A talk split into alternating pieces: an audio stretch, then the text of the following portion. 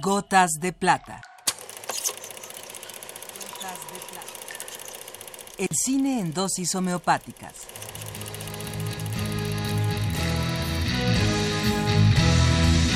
Con Carlos Naro.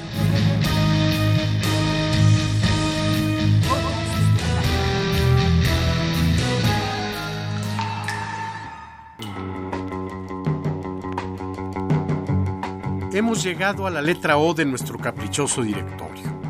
Y en ella encontramos nombres tan importantes como el de Sir Lawrence Olivier, Héctor Olivera, Manuel de Oliveira, Kohei Oguri, Max Ophuls, Nagisa Oshima, Frank Oz y un defectuoso pero entrañable y significativo cineasta español cubano mexicano, Juan Orol. Juan Orol nació en 1887 en el Ferrol, en España, y estudió en La Habana, Cuba. Tuvo una intensa vida de aventuras antes de radicar en México. Fue boxeador, mecánico, torero, piloto, policía secreto, beisbolista, y en el cine finalmente encontraría su vocación definitiva. Orol ha sido considerado entre los directores más malos y chafas del cine universal honor que le fue concedido a Ed Wood y que sinceramente creo le correspondía a... Su forma peculiar de hacer cine le atrae tanto críticas como alabanzas, y lo que para algunos es un simple error de continuidad, para otros es la prueba de un lenguaje metafórico. Su vida está llena de anécdotas, y esa es quizás su mejor película enriqueció al cine mexicano con las actrices que importaba de Cuba, algunas veces después de casarse con ellas.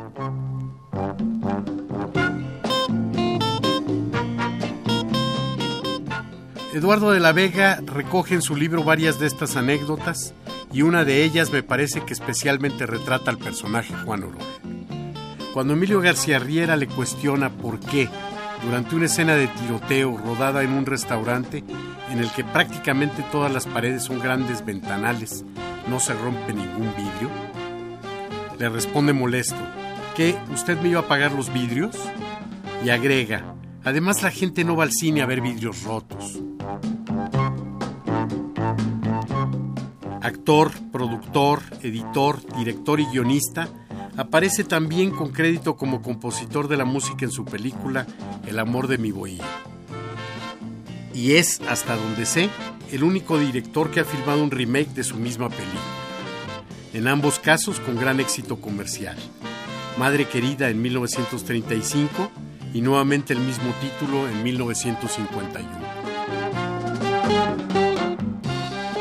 Entre sus más de 40 películas podemos anotar Sandra la Mujer de Fuego, La Diosa de Tahití, Songa el Ángel Diabólico, Charros contra Gangsters, la Virgen de la Calle, El fabuloso mundo de los hippies y El tren de la muerte.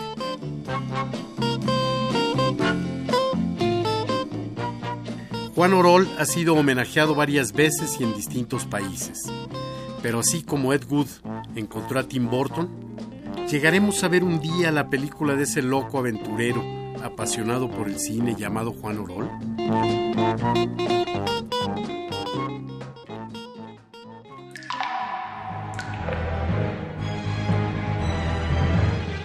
Hasta aquí la dosis de hoy. Gotas de.